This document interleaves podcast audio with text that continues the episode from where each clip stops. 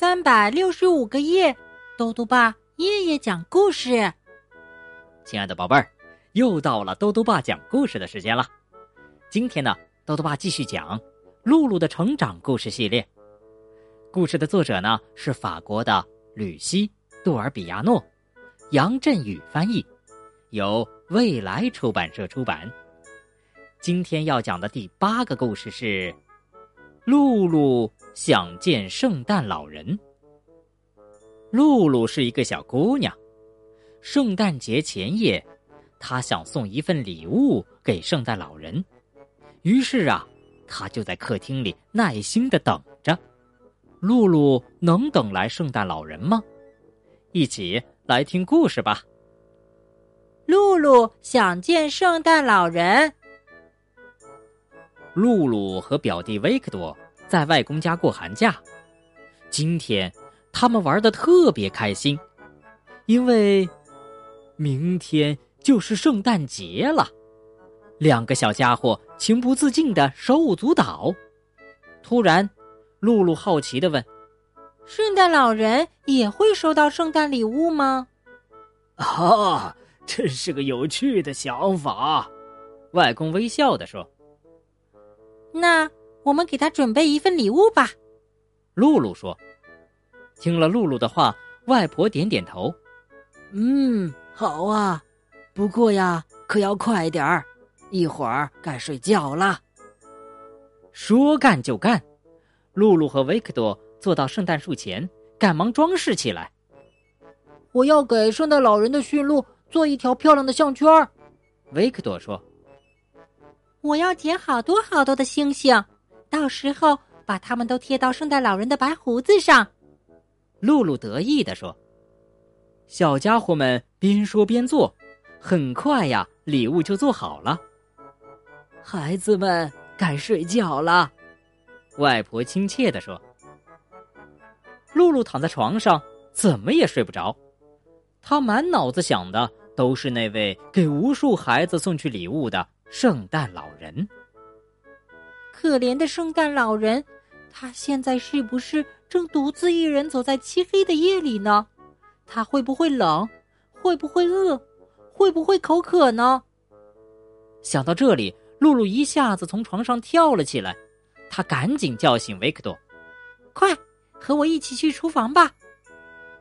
我们要给圣诞老人准备一些好吃的。”露露说：“啊。”啊，为什么呀？维克多打着哈欠，不解的问：“为了让他快乐呀。”露露边说边把小饼干摆到盘子里。突然，有个声音从门外传来。露露小声说：“听，一定是圣诞老人。”你们在厨房干什么呢？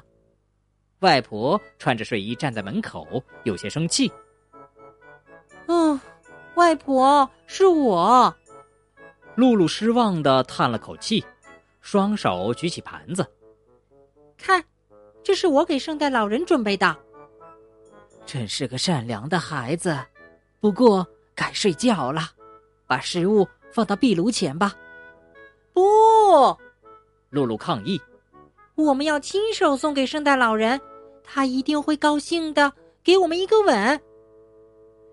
今天是圣诞前夜，圣诞老人还有很多工作要做呢。要是动作慢了，会耽误给大家送礼物的。外婆说：“只是一个吻，不会花太多时间的。”露露说：“好吧，你们去把被子和枕头拿过来。今天晚上你们就在沙发上等圣诞老人吧。”太棒了！两个小家伙别提多高兴了。没多久，维克多就睡着了，可是露露呢？她一直睁着大眼睛，她的耳朵也没闲着，生怕错过了任何细小的声音。咔嚓！维克多，快醒醒！圣诞老人来了！露露低声喊，但是维克多并没有醒过来。啊，是我。外公轻轻的走到露露身边。圣诞老人来过了吗？没有，他一直都没有来。露露回答：“我可以在这里陪着你吗？”当然可以了。外公俯身给露露讲起了故事。当我和你一样的时候，啊，那个时候我还是个孩子，我最大的愿望就是去看看圣诞老人的玩具仓库。我也是，我还想，还想，还想。很快，露露进入了梦乡。第二天清晨，露露开心的喊：“圣诞老人来过了！”听到声音，外公外婆马上跑了过来。“你看到他了吗？”两个老人一起问维克多。“没，我没看到。”你们瞧，露露兴奋地说：“圣诞老人吃光了所有的饼干，还拿走了我们送给他的礼物。看。”他还留了一张字条。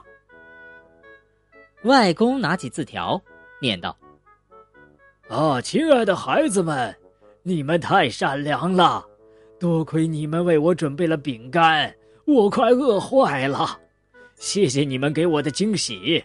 现在我那贴满星星的白胡子简直是有趣极了。我的驯鹿也换上了新的项圈它看起来更加神采奕奕。”相信你们也会喜欢我送来的礼物，亲亲，圣诞老人。圣诞老人真是太好了。露露看着自己的礼物，情不自禁地说：“明年我要喝咖啡，这样就不会睡着了，一定能见到圣诞老人。”好了，宝贝儿，今天的故事讲完了。这个星期天啊，就是圣诞节了。豆豆爸想问问宝贝儿，你觉得圣诞老人会送你一件什么礼物呢？如果想告诉豆豆爸，就到微信里来留言吧。要记得豆豆爸的公众号哦，查询“豆豆爸讲故事”这六个字就能找到了。好了，我们明天再见。